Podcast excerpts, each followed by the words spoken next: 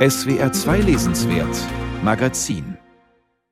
Lesbe, Lyrikerin und ziemlich antik. Mit diesem Dreiklang beschäftigen wir uns jetzt in SWR 2 lesenswert. Es geht um eine ganz besondere Frau, um Sappho, die erste und vielleicht bedeutendste Dichterin der Antike, verehrt als Begründerin der Liebeslyrik, von der Nachwelt aber auch lange verurteilt als jemand, der allzu leidenschaftlich über die homoerotische Liebe zwischen Frauen geschrieben hat. Wir werden gleich ein paar Zeilen von ihr hören und ich darf Ihnen schon mal sagen, die klingen keine 2000 Jahre alt. Das sorgt natürlich auch dafür, dass von Sappho bis heute viel gesprochen wird, obwohl es gar nicht mal so viele Texte von ihr gibt. Zuletzt wurden vor sieben Jahren, 2014, ein paar Zeilen von ihr gefunden. Diese und alle anderen Texte von Sappho hat jetzt der Basler Philologe Anton Biel in einem Buch zusammengestellt und neu übersetzt. Und mit ihm möchte ich sprechen über das, wie Sie schreiben, Herr Biel, antike Ausnahmegenie Sappho. Hallo erstmal. Ja, guten Tag. Ich habe es angedeutet, Sappho ist eine extrem spannende Figur, aber Sie schreiben selbst, es umgibt sie ein mysteriöses Fluidum. Vieles nicht bekannt von ihr. Was weiß man über Sappho? Ja, das ist ein ganz großes Problem. Man weiß eben relativ wenig. Wir wissen ungefähr, dass sie lebte zwischen 630 und 570, dass sie also um 600 vor Christus hier auf Lesbos als Dichterin gelebt hat und gewirkt hat. Sie hatte eine Familie, sie hatte einen Mann, Kerkulas aus Andros, was schon wieder ein bisschen eigenartig ist, weil der Mann heißt so viel äh, wie äh, der Herr Penis äh, mhm. aus äh, der Insel Mann. Äh, sie hatte eine Tochter, Klees, und dann wissen wir vor allen Dingen, dass sie einen Mädchenkreis um sie sammelte. Einen Kreis von aristokratischen Mädchen aus den umliegenden Inseln und aus dem gegenüberliegenden Festland. Und daher auch das äh, Gerücht, dass Sappho aus Lesbos eine Lesbenhochburg machte, so habe ich es jedenfalls gelesen. Ja, wir müssen versuchen zu verstehen, was ist dieser sapphische Kreis? Was tut man da? Diese Mädchen werden umfassend ausgebildet. Umfassend, nicht im Sinne eines Mädchenpensionats, wie man das früher äh, dachte, umfassend zur Schönheit.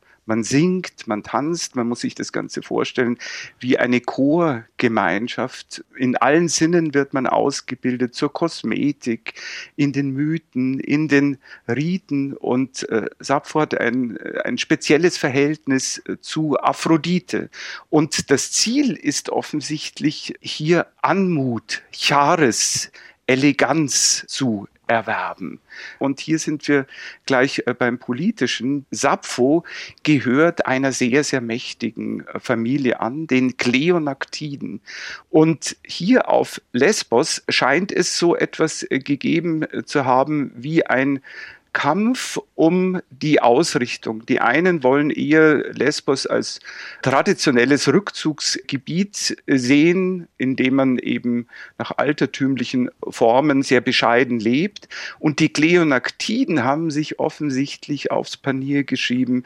Wir stehen für Eleganz, für Luxus für Anmut. Und hier sehen Sie die Verbindungen. Sappho scheint offensichtlich von ihrem Clan auf der weiblichen Ebene ein wenig politisch eingesetzt zu werden für diese politische Agenda. Wenn wir mal auf Ihre Texte schauen, es gibt ein paar ganze Lieder von ihr daneben, wie Ihre Zusammenstellung ja auch deutlich macht, viele Fragmente, Satzfetzen, manchmal nur einzelne Worte. Offenbar trotzdem genug, um Ihre Leidenschaft zu wecken. Können Sie sich noch erinnern, mit welchem Text Sappho Ihr Herz erobert hat? Ja, meine, meine allererste Bekanntschaft mit Sappho war in der Tat Fragment 31 schon in der Schule und das ist natürlich ein faszinierender Text. Es scheint mir jener gleich den Göttern zu sein, der Mann, der gegenüber dir sitzt und aus direkter Nähe, wie du süß die Stimme ertönen lässt, dir zuhört und wie du begehrenswert lachst. Das hat mir das Herz in der Brust zusammenzucken lassen, denn sobald ich auf dich blicke, nur kurz, bringe ich unmöglich noch einen Ton hervor, sondern die Zunge ist gebrochen, ein leichtes Feuer augenblicklich läuft unter der Haut. Mit den Augen sehe ich rein gar nichts, es sausen die Ohren, hinabläuft der Schweiß. Ein Zittern packt mich am ganzen Leib, grüner als Gras bin ich, und fast schon tot erscheine ich mir selbst. Hören und lesen wir da die erste zeitlose erotische Frauenliteratur der Weltgeschichte, Herr Bier? Ja, das scheint so. Also Sie sehen, wie unendlich direkt diese Sprache ist, wie direkt äh, Sappho hier Liebe beschreibt. Und für was Sappho offensichtlich steht, ist, dass sie in diesem ganzen Kontext eine Art Theorie der Liebe zum ersten Mal sich ausgedacht hat, erfunden hat offensichtlich in Funktion zu diesem politischen Anliegen, diese Mädchen umfassend zur Schönheit auszubilden. Und da sind wir an dem wichtigen äh, Punkt, die homoerotische Spannung, die homoerotischen Beziehungen der Mädchen untereinander und der Mädchen zur Chorführerin Sappho stehen offensichtlich in Funktion zu der Entwicklung eines tieferen Sensoriums hin, äh, sich zu entwickeln zu einem Gefühl der Schönheit. Da werden alle Mittel eingesetzt und das Erotische gehört äh, dazu. Sie gilt heute auch noch als Schutzpatronin für Homosexuelle. Sie taucht auch in zeitgenössischer Literatur auf, zuletzt ja ganz populär in Judith Schalanskys Verzeichnis einiger Verluste.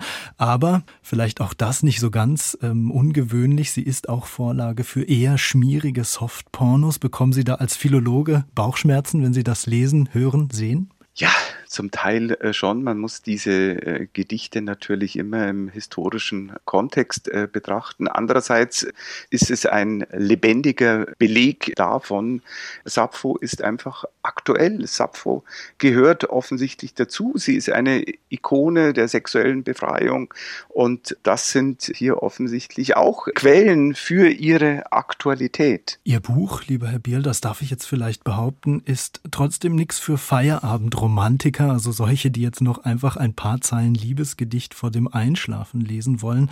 Griechischer Originaltext, Ihre Übersetzung. Zum Teil ist es, wir haben es angesprochen, sehr kleinteilig. Die Fragmente sind nummeriert, Fußnoten, Anmerkungen. Ist das jetzt eher was für eingefleischte Philologen oder würden Sie sagen, da findet auch jemand einen Zugang zu antiker Lyrik, mit dem er heute was anfangen kann? Ich hoffe das und es ist ein Buch, was für alle offen steht. Für die Philologinnen und äh, Philologen, die finden hier einen neuen Text mit allen Fragmenten, eine neue deutschsprachige Übersetzung, ganz eng am Text, äh, ganz das Direkte aufnehmend. Und dann vor allen Dingen Anmerkungen, Erklärungen, dieses äh, so schwierige Material im Kontext Gedicht für Gedicht, Fragment für Fragment besser zu verstehen. Und dann ein sehr, sehr detailliertes Nachwort, äh, wo eigentlich alles steht, was Sie über Sappho wissen müssen. Träumen Sie manchmal noch davon, dass sich eines Ihrer Lieblingsfragmente durch einen neuen Fund erhellend ergänzt? Ja, das träumt jeder Philologe. Und äh, das ist uns ja in den letzten Jahren öfters äh, passiert. Und an dieser Front habe ich die ganze Zeit mitgearbeitet. Und das Buch ist so ein bisschen auch die Frucht dieser neuen Entdeckungen, weil viele Gedichte durch Fätzchen in diesen Neufunden von 2014 ergänzt wurden, neue Lesungen sich ergaben, so dass sich äh, zum Teil neue Kontexte Texte entwickeln konnten, äh, die nun in dieser Ausgabe hier zum ersten Mal in deutscher Sprache zusammengestellt sind. Ja, und das ist wirklich interessant. Sappho Lieder. Hinter diesem einfachen Titel verbirgt sich eine spannende Textsammlung der ersten Dichterin der Antike zu haben. Für knapp 15 Euro erschien bei Reklam und zusammengestellt von dem klassischen Philologen Anton Bierl von der Uni in Basel. Herr Bierl, haben Sie lieben Dank für den Einblick in antike Liebeslyrik von Sappho. Sehr, sehr gern, Herr Mayer Blankenburg.